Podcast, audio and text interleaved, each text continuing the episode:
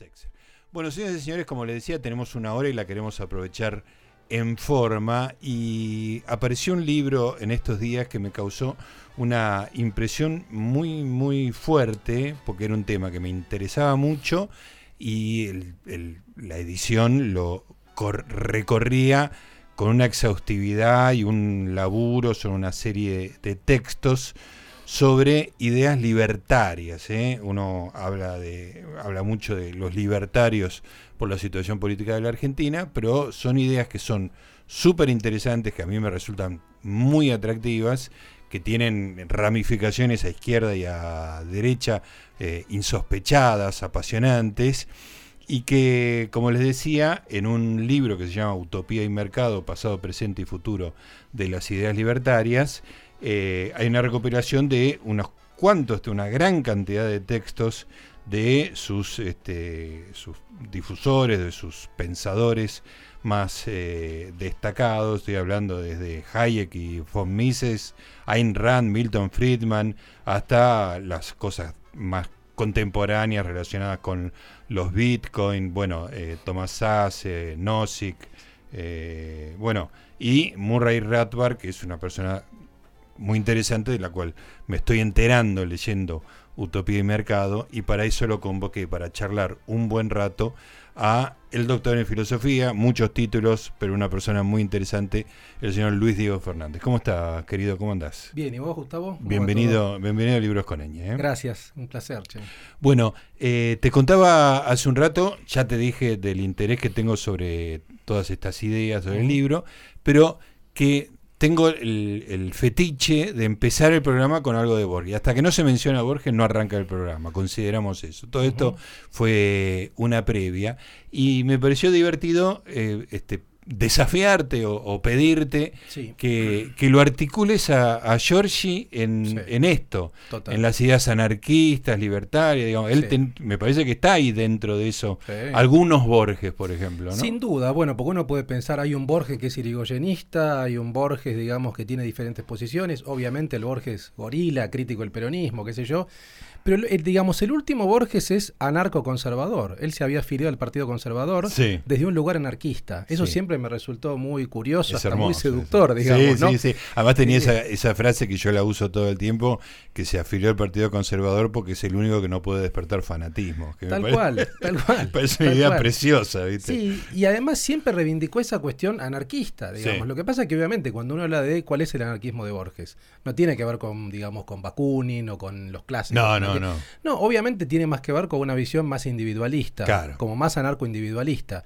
Y en ese sentido creo que tiene que ver con lo libertario, digamos, ¿no? Entonces yo creo que esa fusión anarco-conservadora de Borges eh, tiene vasos comunicantes con el libertarismo. Si bien creo que nunca mencionó a los autores de la tradición libertaria, sí, por ejemplo, hacía referencia a Herbert Spencer es un clásico inglés, digamos, que algunos toman como un antecedente del libertarismo, que es un clásico liberal, digamos. Entonces, bueno, sí, sin duda hay vasos comunicantes y los libertarios argentinos son bastante borgianos, pero de alguna manera hay un interés en Saben, digamos, que hay una afinidad en algún lugar, ¿no? Totalmente, totalmente. debe haber hablado de Thoreau también, ¿no? Seguramente, sí, claro. Me suena. Sí, sí, sin duda. No sé si me estoy confundiendo con Walt Whitman. E- Emerson seguramente. Emerson, que era como el padre intelectual de Thoreau, seguramente sí, había un vínculo con Borges ahí. espectacular.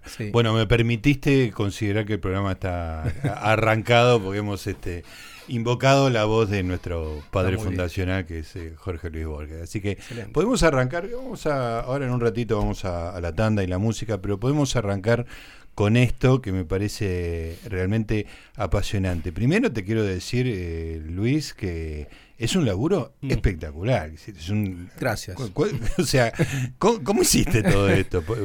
hay, ¿Cuántos artículos hay? Ahora, e, exacto, no lo recuerdo, son cinco apartados, son cinco capítulos.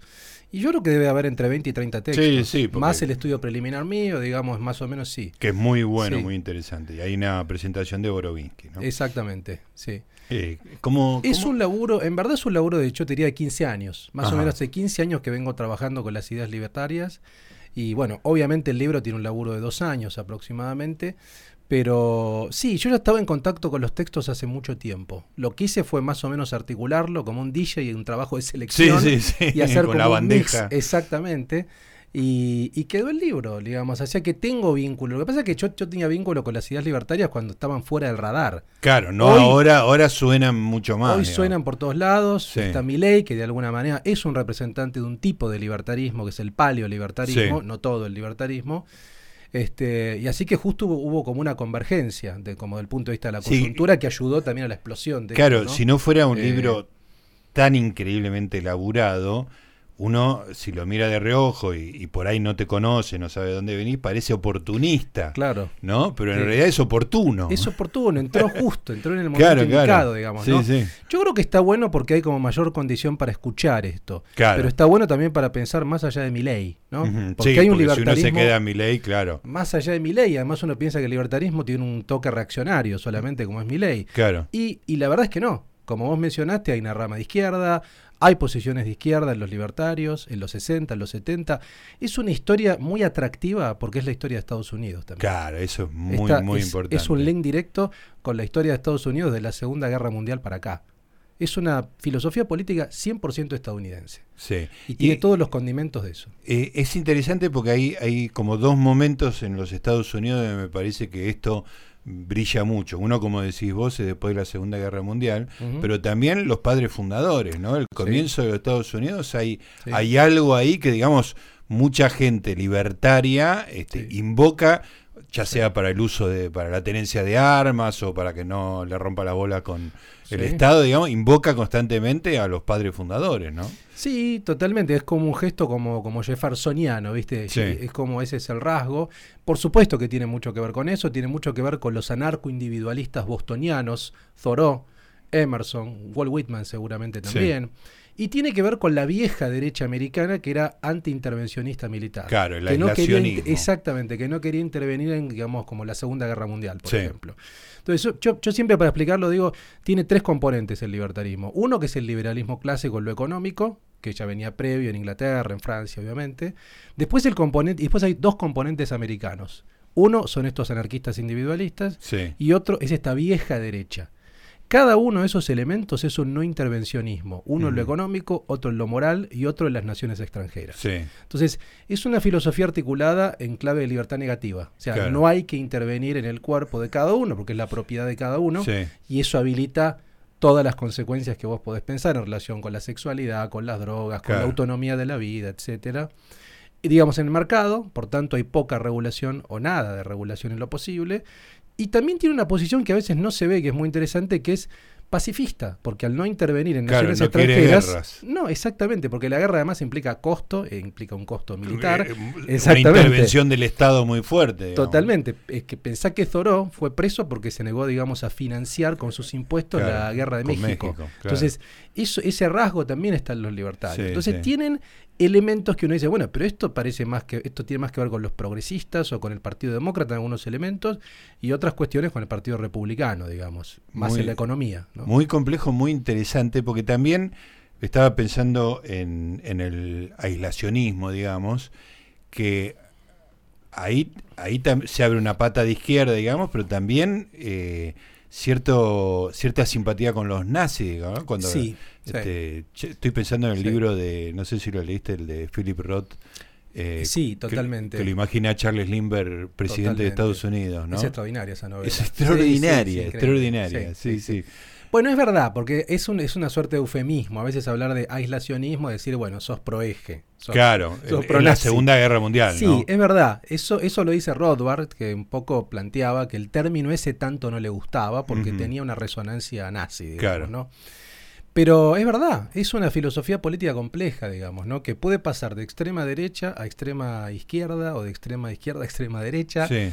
Y eh, ahí hay un personaje, para mí yo no tiene que leerlo como una novela, que es Mary Rothbard. Sí, eso, eso te decía que ahí es, es, lo que descubrí en tu libro, digamos. Sí, yo creo que es el padrino del libertarismo, junto con Ayn Rand, que es más conocida por las novelas, digamos, ¿no? Sí, Pero había como un, antes de todo esto había un culto de Ayn Rand. Sí, claro. Por las novelas, las películas, sus novelas, ¿no? Por sus novelas, por sus películas. Rothbard es más teórico, es un economista, formado por Mises. Cuando Mises va a New York, él se forma en sus seminarios, todo tiene una formación económica Pero crea algo nuevo que es puramente estadounidense, que es el anarcocapitalismo. Esto no existe en Europa, es un producto puramente estadounidense. Y es el que pasa de buscar una alianza táctica en los 60 con la New Left, con la nueva izquierda, con los Panteras Negras, en Utopía y Mercado hay un elogio del Che Guevara. Que sí, eso lo leí, me no podía creer. Increíble, digamos. Uno dice, ¿pero por qué? ¿Por qué estás elogiando al Che Guevara? Bueno, precisamente por su antiimperialismo. Él lo veía como una suerte de héroe antiimperialista, digamos, en la década del 60. Ahí el libertarismo fuga por izquierda, ¿no?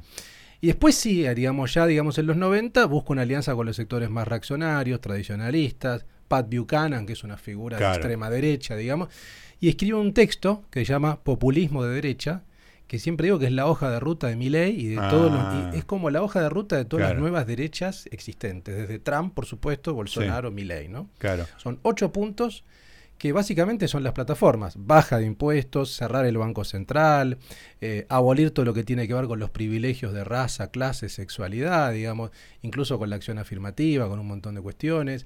Y después tiene que ver con recuperar lo que ellos llaman autoridades sociales. Mm. No la autoridad del Estado, que la van a repudiar, sino la autoridad, por ejemplo, del pastor, del sacerdote, de los padres de familia, de los empresarios exitosos. Es decir, ellos consideran que son autoridades, producto del orden espontáneo del mercado, que hay que mm. respetar, mientras que la autoridad del Estado debe ser impugnada. Ahí es donde entra algo que eh, en principio parece ajeno, que es la religión. Exactamente. ¿no? Porque, porque en toda tu descripción la religión no aparece, digamos. ¿no? Totalmente. Y eso es el giro paleo conservador o paleo libertario.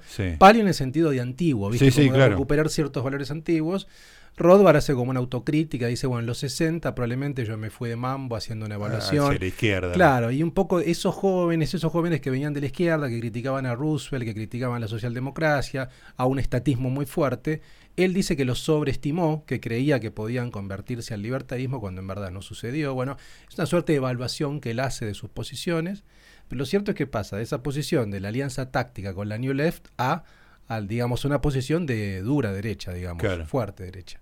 En, los 90. Eh, eh, Luis Diego, te propongo que, bueno, paramos un poquito, cumplimos con algunas cosas, escuchamos un poquito de música y empezamos a desgranar nombre por nombre y tema por tema. Hay temas muy interesantes.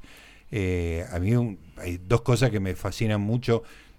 Hace muchos años, cuando, digamos, esto era muy mal visto en la Argentina, este, a mí me fascinaba ver que Milton Friedman hablaba a favor de la despenalización de la droga, digamos. Fue como el primer eh, disrupción del, esquema de cosas, digamos, ¿no? Tal cual. Este, y también hay discusiones sobre la pornografía, sobre la prostitución, que me parece que son súper interesantes y que articulan bien con esto. Así que arrancamos un ratito con eso. Dale. Dale.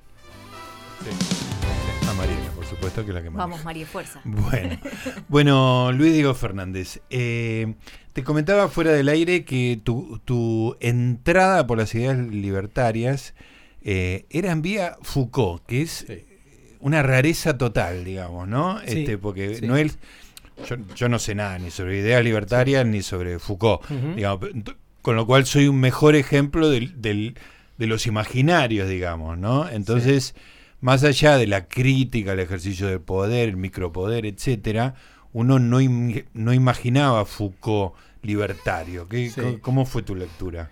Es interesante, sí, efectivamente, porque Foucault a fines de la década del 70 es que, digamos, da un curso que tiene que ver con el liberalismo, con el libertarismo en Francia, obviamente, en París, ¿no?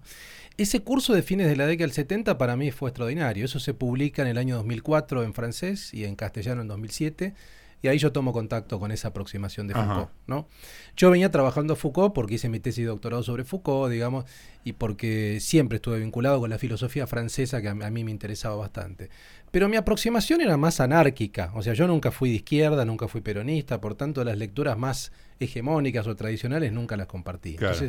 pero era más como un anarco así, digamos, como alguien que venía de un temperamento más anárquico.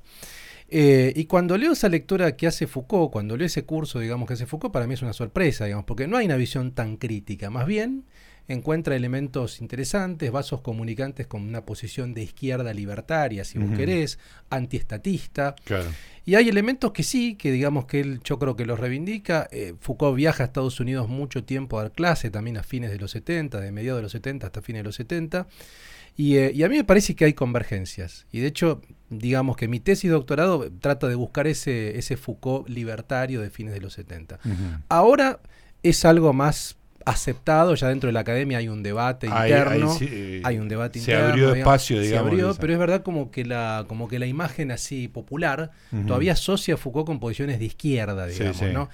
Yo, yo diría que sí, que tiene posiciones de izquierda, pero no es una izquierda tradicional, porque es una izquierda muy antiestatista en muchos elementos, crítica, digamos, de la disciplinación, o sea, crítica, digamos, de lo que es como, como una visión como disciplinaria en ese sentido. Entonces, yo creo que sí hay elementos. Y de ahí salto ya un poco solamente a las ideas propiamente libertarias. Y me meto en autores que Foucault incluso hasta no trabaja, digamos, ¿no? Claro. Pero fue como el punto de partida, sí. O sea, había esa conexión.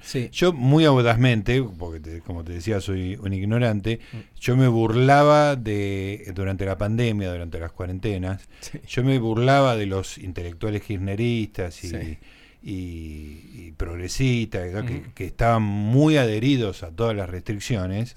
Yo decía que lo habían tomado a Foucault no como crítico de, del coso, sino como manual de instrucciones. Es una apologeta, como una apologeta. claro, claro, como, como que el panóptico es, es, así como hay que hacer las cosas, digamos, ¿no? Tal cual.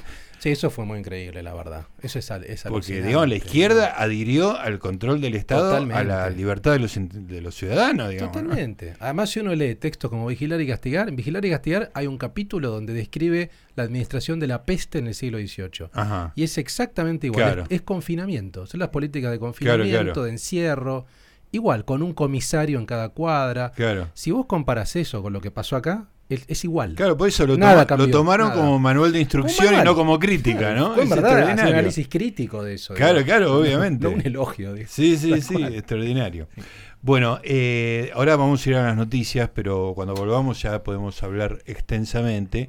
Este, y como te decía, me gustaría que me hagas un, un, árbol familiar con estos grandes nombres, este, los que nosotros conocíamos vía el Sogaray, que era Milton Friedman, este, von Mises y Hayek, este, y Ayn Rand, por las lecturas de las novelas, y después todas esta, estas derivaciones que, que, fueron apareciendo con el tiempo. Y también me interesa, Luis Diego, eh, esas discusiones que ya son más este, más osadas para, para la moral eh, habitual, que es la prostitución, las drogas, este, Dale. La, cosa divertida de la Perfecto.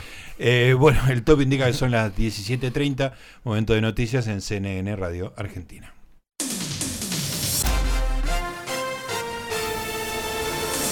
CNN Radio. AM950.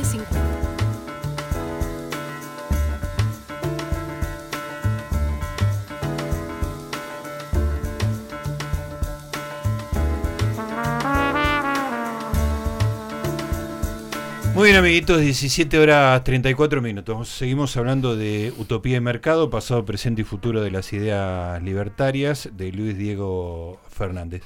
Eh, Luis, eh, yo soy una persona mayor y, tengo este, el recuerdo de los intentos del liberalismo de meterse en la política argentina, algunos por la fuerza, digamos, como este, Alzogaray vía golpes militares y otro más democrático, como fue Alzogaray haciendo la UCD, digamos, ¿no? fue un, terminó absorbido por el menemismo, digamos, pero fue un intento institucional, digamos. Totalmente. Este, y de aquella época, bueno, sonaban algunos nombres como Milton Friedman, este, los grandes padres, digamos. ¿Cómo es la genealogía hacia grandes rasgos del, liberalismo barra libertarianismo? También habría que hacer una diferenciación entre palabras, porque además en cada país significa una cosa distinta. Haceme un, mapa que me aclare. Sí, yo por ahí siempre lo planteo en términos como si fuera una pareja. Tenés a Rothbard y Ayn Rand, ¿no? Son como la mamá y el papá, digamos, ¿no? De hecho, hay un Boca River ahí, porque vos tenés randianos versus Rothbardianos. O sea, y se odian como. sí, hay, hay Como, como los trotskistas se odian entre eh, sí. Y es como un trotskismo de derecha. Claro. O sea, vos tenés facciones. Los que son randianos son objetivistas, que es la filosofía que creó Rand y los Rothbardianos son anarcocapitalistas. Rand crea un Estado mínimo, un Estado que proteja, digamos, los derechos individuales, que tenga seguridad, justicia y nada más. Mientras que Rothbard es anarcocapitalista, plantea que todo servicio tiene que ser privado. Incluso la seguridad, la justicia tiene ideas que son de ciencia ficción política, por supuesto. Entonces ahí, esos son como los dos padres. Después tenés, por supuesto, figuras importantes como Milton Friedman de la Escuela de Chicago. Después tenés, obviamente, Hayek y Mises de la Escuela Austríaca de Economía que de alguna manera fueron los padres. Esa es la famosa escuela austríaca que invoca a eh, Que invoca a Milei y que acá en la Argentina hay una institución que es SEADE, que es una universidad que de alguna manera es la que motorizó y la que hizo la difusión, la que instaló un poco esas ideas en la Argentina.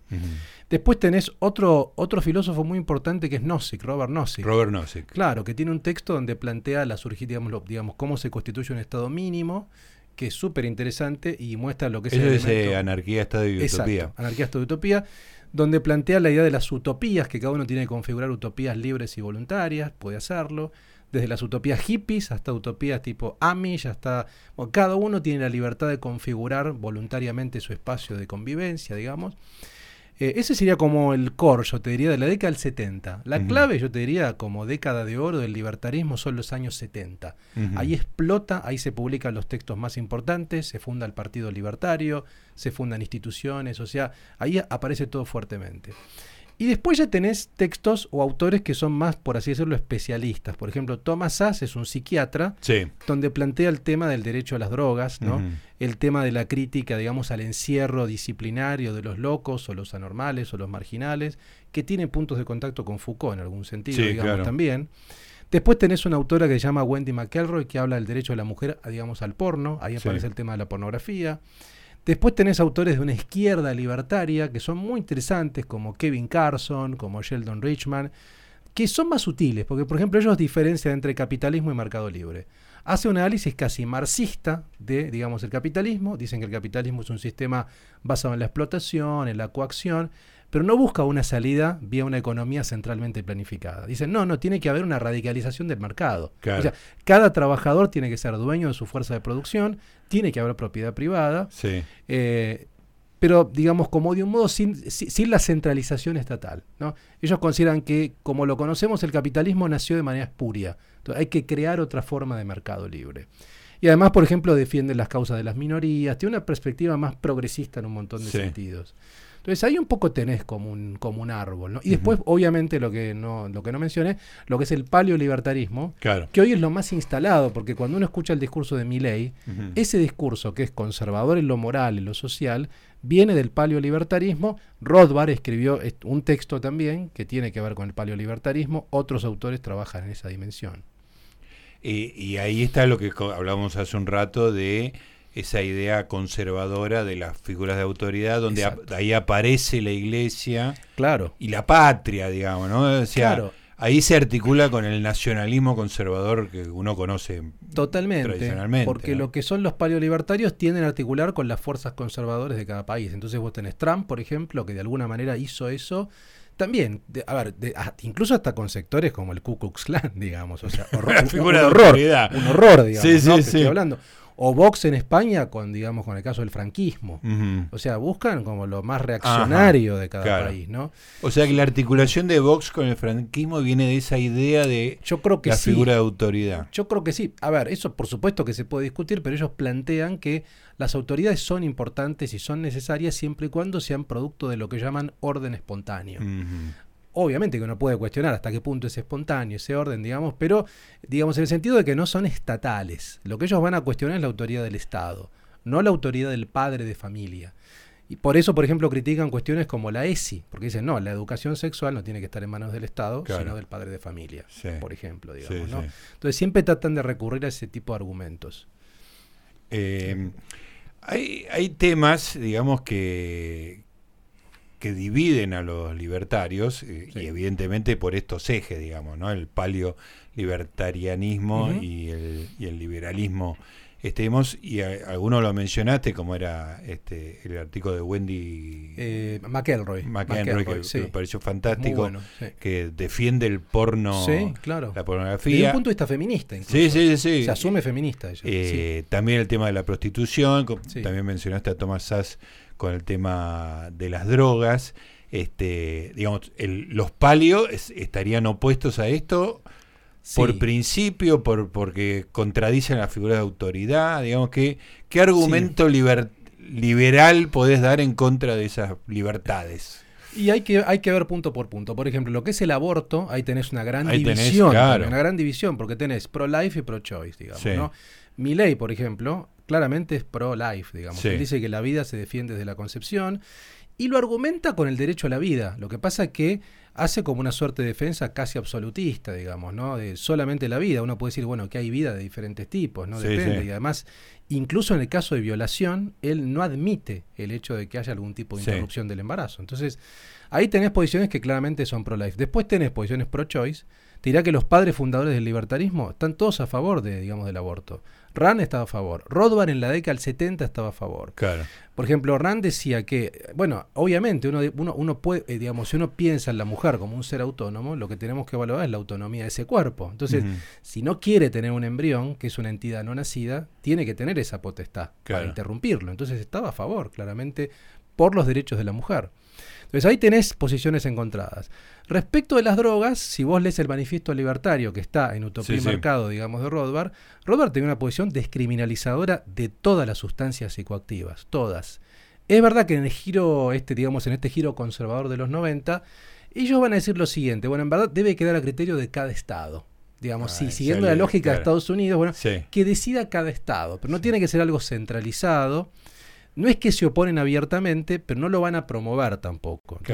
se quedan a mitad de camino. Eh. Claro, es como que lo ocultan un poco, ¿no? De alguna manera. Se sienten incómodos por ahí, y ¿no? Sí, Totalmente. A, mí, a mí me parece insólito porque la posición más consistente es descriminalizadora. claro, porque cada uno haga con su cuerpo lo que quiere. Es, a ver, es, esa es la primera propiedad. Según lo Locke, el cuerpo es la primera propiedad. Por tanto, uno puede dar cuenta de su cuerpo como quiere, siempre y cuando que no vulnere el derecho a un tercero, que no intervenga la propiedad de otro, que no cometa un ilícito, porque si uno, si uno digamos, está con un auto fumado y, está atropellando y justo cruza un auto, digamos, bueno, sí, obviamente, esa persona tiene que tener algún tipo de castigo, pero si lo hace en su casa, bueno, está perfecto, digamos, ¿no? Cada uno es responsable de sus actos. Eh, entonces, un poco buscan ese giro vía el Estado, o sea, vía cada Estado particular, digamos, ¿no? Una descentralización. Y respecto al trabajo sexual, te diría que lo mismo, cuando uno lee textos como el de Wendy McElroy o el de, digamos, el de Rothbard, también, o sea, se parte de la autonomía de los cuerpos. Y en tanto en cuanto hay consentimiento, uno puede vender un servicio, uno puede vender un producto, este, y no hay condiciones de trata, por supuesto, hay libertad para hacerlo, ¿no? Ahí fue el lío que se metió ley con el tema de los or, de la venta de órganos. Claro. Este, eso es un tema en el, liberalismo, en el libertarianismo, me cuesta decir eh, a ver, ese es, yo te diría es más un experimento mental. Claro. Como hay tantos, digamos, por supuesto que sí, hay autores que lo plantean, digamos, que plantean esa posibilidad, porque todo parte de este principio de la autopropiedad. Si tu cuerpo es tu propiedad, se supone que con tu cuerpo puedes hacer lo que vos quieras. Y los órganos están en tu cuerpo, entonces si vos decidís hacer una transacción con ellos, está bien, pero obviamente ahí es donde se ve la cuestión como maximalista del libertarismo, utópica si querés, que favorece experimentos mentales. O sea, eso no sé si alguna vez ocurrió, por lo menos probablemente de manera ilícita o de manera negra, digamos. Sí, muy marginal. Claro, muy, muy marginalmente, digamos. Pero es una filosofía que tiene este tipo de derivas. O sea, que se piensan cosas insólitas a veces, ¿no? Claro. Y a veces son divertidas también. Sí, claro. Uno, a ver, uno puede pensar este tipo de cuestiones, pero no sé. Hay un caso que se llama Liberland, que es, una, es un, supuesto, un supuesto país, digamos, que quedó entre Serbia y Croacia, producto de la guerra de los Balcanes, digamos, un territorio que no, que nadie buscaba cómo reclamar, digamos, ¿no? Sí. Y un empresario checo eh, dijo, bueno, este lugar se va a llamar Liberland. El tipo fue con un grupo de libertarios. Después, obviamente, que lo sacaron carpiendo los serbios y los croatas de ahí. Pero armó como una suerte de país. Se jugó la vida, además, en ese lugar. este lugar se va a llamar Liberland y va a ser la primera nación anarcocapitalista. Inventó una bandera, inventó un himno. Este, y él dice, bueno, que su objetivo es crear esa comunidad autogestiva y demás. Bueno, este tipo de experimentos claro. hay bueno, en los eh, leí en el libro una cosa muy fascinante también, que son las micronaciones. Eso es muy interesante. Contá un poco de eso porque es, un disparate hermoso. Y eso, eh, el que está atrás de eso es el nieto de Milton Friedman, Patrick Friedman, junto con otro autor, digamos, que se llama Joe Kirk, que tienen la idea de armar como enclaves marítimos, digamos, ¿no? Esos enclaves, por supuesto, están en el medio del mar porque son zonas desde el punto de vista legal un poco grises porque no pertenecen a nadie técnicamente. Cuando uno pasa a cierta zona, digamos, son sí, sí, no hay soberanía, digamos. No hay soberanía, entonces por tanto uno puede poner ahí una suerte de enclave flotante, técnicamente ellos lo describen, y sí, lo ven como una suerte de comunidad autogestiva donde cada uno fija, los, digamos, los que van a vivir ahí marcan las pautas de convivencia. Sí, son como estos experimentos, digamos. Claro, claro. Ahí, ahí, se ve, yo creo, ese, ese elemento utópico, ¿no? La idea literal de utopía, o sea, de alejarte del modo de vida tradicional y armar tu propia comunidad. Ahí, ahí eh, eso te lo voy a enganchar un poco arbitrariamente, pero pero quizás no eh, con lo que escribió Quintín, que estábamos comentando hace un ratito, porque esa idea de, pensar utopías libremente, y que son no son las utopías colectivistas, digamos que se, claro. se intentaron llevar a cabo, fueron muy sangrientas, este, tiene una cosa de felicidad y de humor, ¿no? Que era lo que destacaba Quintín, ¿no? Sí, absolutamente. Totalmente, sí, tiene una cosa como, no sé, como fresca, ¿no? Como una cosa como liberadora. Juguemos, ¿no? Eh, Juguemos a libremente. Lúdica, exactamente. Hay un elemento lúdico que cuando uno piensa en las utopías de izquierda son, en verdad, distopías totalitarias. Claro, claro. Implantes totalitarios de control total, la Unión Soviética, China, qué sé yo, Cuba. Mientras que en verdad este tipo de utopías, para mí los modelos más concretos son, pensemos en la comunidad hippie, por ejemplo, de California, ¿no? Ese tipo de lugares, o si vos querés incluso hasta en espacios más religiosos, qué sé yo, como los Amish, que, bueno, fijan sus pautas de conducta, sus pautas de comportamiento, y si estás de acuerdo con eso, formas parte de esa comunidad, digamos, ¿no? Es algo más viable en el sentido, digamos, y, mucho más amable también, ¿no?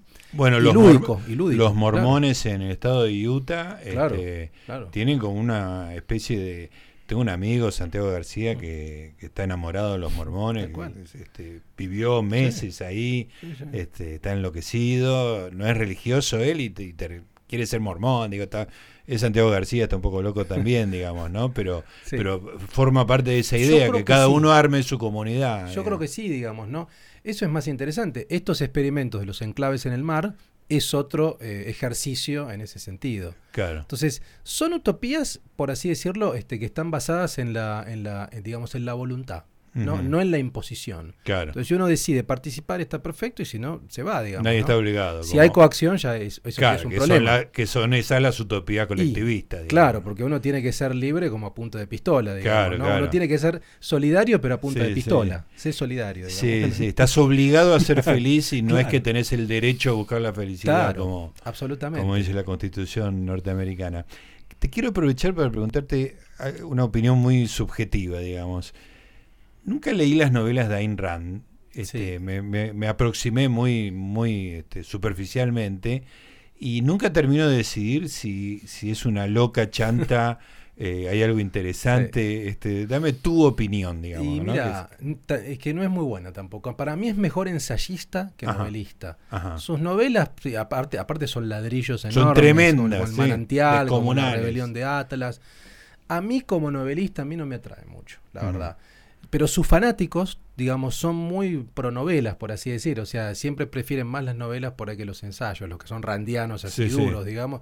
Yo prefiero, no sé, ensayos como Capitalismo, el ideal desconocido, que está en Utopía y Mercado, hay un fragmento. Me parece una ensayista muy buena, es muy polemista, tiene un lenguaje bastante beligerante, medio duro a veces puede parecer, habla de parásitos estatales, ah, usa ese, ese, léxico, digamos. Que, Lo, que lo estamos escuchando en las redes ahora. Totalmente pero me parece más lúcida incluso a veces en los ensayos que en las novelas. Él, digamos, un poco en sus novelas siempre recurre a la figura del héroe que es el empresario, el self-made man, digamos, que es un poco la lógica en general. A mí tanto no me atraen, la verdad. ¿Y, el objetivismo es algo a ver, e, es, ¿funciona como e, e, sistema filosófico? Es, es una filosofía muy ambiciosa en el sentido de que Rand considera solamente antes que ella Aristóteles como el gran filósofo. impresionante. Porque, Aristóteles, vengo yo. Sí, absolutamente. Es Aristóteles y mi filosofía. Incluso critica a Kant, a Nietzsche, o sea, prácticamente toda la historia de la filosofía eh, como que la denigra prácticamente. Sí, ¿no? Sí, además es difícil discutir, porque ya la definición objetivismo, si estás en desacuerdo, no entendés. Claro, sos subjetivo. Claro, exactamente, ¿no? no entendés la realidad. Claro, es un problema, digamos, ¿no? Cuando no puede admitir que hay una perspectiva distinta, digamos. Entonces, es compleja. Es una filosofía un poco complicada. Y cuando uno discute con randianos, no es fácil, digamos, ¿no? Tiene una cosa bastante sectaria. Como los lacanianos, si querés, el palo del psicoanálisis también, tiene una cosa medio sectaria. Ahora, cuando vos decís, cuando uno discute con los randianos, este, mm. ¿dónde están los randianos? Y los randianos están en el mundo, son como los, son como los ovnis, ¿viste? No, qué sé yo, hay, hay fundaciones, hay fundaciones en Estados Unidos, Acá creo que en Argentina también hay, digamos. Pero yo cuando empecé a investigar estas ideas, y venía de un lugar anómalo, porque era la filosofía de Foucault, empecé a descubrir todas estas tipologías, ¿entendés? O sea, los randianos, los rothbardianos, los anarcocapitalistas. A mí me pareció una genialidad. Me parecían como personajes este, cinematográficos. Claro, claro, como que había un mundo maravilloso. cada día descubrí una secta nueva. Claro. Eran como sectas que proliferaban por todos lados. Este, entonces tiene una cosa así medio humorística también. Qué hermoso. Eh, contame un poco de Rothbard para completar, digamos, a los padres fundadores de esto. Rothbard, yo te diría, para mí es el, es el gran protagonista del libertarismo. Rothbard estuvo en la década del 60 buscando una alianza con la New Left. Escribió, eh, digamos, eh, digamos, escribe un texto clave que es el Manifiesto Libertario del 73 que para mí es la, es la, clave. O sea, él define ahí el libertario como de izquierda libertades civiles y de derecha libertades económicas y para mí esa es la tipología. Después se va hacia la derecha dura en la década del 90 y escribe un texto que es populismo de derecha. O sea, es un autor osado, ambicioso, este, que crea instituciones todo el tiempo, que discute, es un gran polemista. A mí es el autor que más me interesa. es, el tipo que más me hace pensar, Rodman, a mí. Y hay más de un artículo acá, ¿no? Y, te diría, claro, tenés dos capítulos del Manifiesto Libertario, el texto este Populismo de Derecha, y eh, creo que nada más. Pero es el autor que está más citado en el libro. Sí, sí, eso para mí fue el descubrimiento, yo no tenía idea y es como que aparece una figura ahí muy... Es una figura súper interesante. Claro. Sí. Bueno, para cerrar, digamos, increíblemente se, se, nos fue el programa, realmente fue, es interesantísimo el tema y tu laburo fue espectacular. Este, y, tu amabilidad y, claridad para conversarlo lo han elevado, pero me gustaría que, cerremos, bueno, con mi ley, es inevitable cerrar con mi ley. Estuvimos hablando un poquito fuera del aire, Soledad te preguntaba por qué ahora, digamos, aparece esto, ¿no?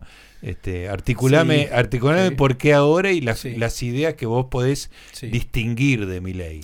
Primero las ideas, yo te diría, mi ley es un palio libertario, técnicamente es un palio libertario. ¿Por qué? Porque claramente tiene una posición desde el punto de vista económico ultraliberal, él se define anarcocapitalista, pero eso dice que es como a largo plazo. Ahora se mm. define como minarquista, o sea, un estado mínimo, pero claramente tiene esa posición y además, desde el punto de vista conservador, o sea, desde el punto de vista moral es conservador, es evidente, es reaccionario, articula con fuerzas de derecha dura, o sea, claramente tiene que ver con el paleolibertarismo.